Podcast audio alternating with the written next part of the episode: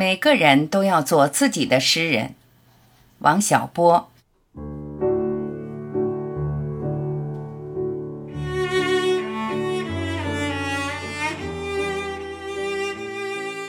好多年前，我在京郊插队时，时常在秋天走路回家，路长的走不完，我心里紧绷绷，不知道走到哪里去，也不知走完了路以后干什么。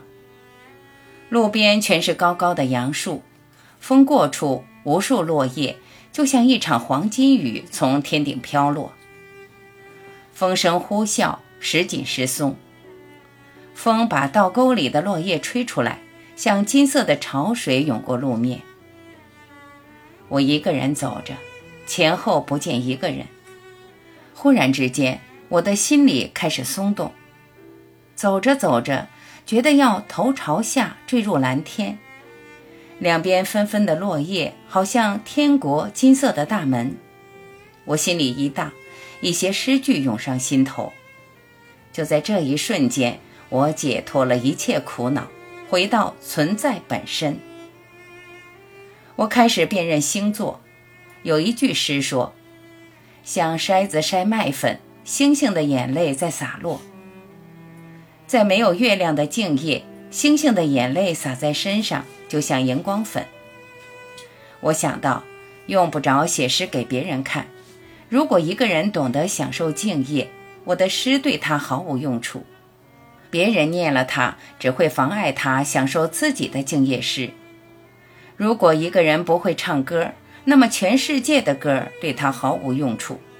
如果他会唱，那他一定要唱自己的歌。这就是说，诗人这个行当应该取消，每个人都要做自己的诗人。在这种夜里，人不能不想到死，想到永恒。死的气氛逼人，就如无穷的黑夜要把人吞噬。我很渺小，无论做了什么都是同样渺小。但是只要我还在走动，就超越了死亡。现在我是诗人。虽然没发表过一行诗，但是正因为如此，我更伟大。我就像那些行吟诗人，在马上为自己吟诗，度过那些漫漫的寒夜。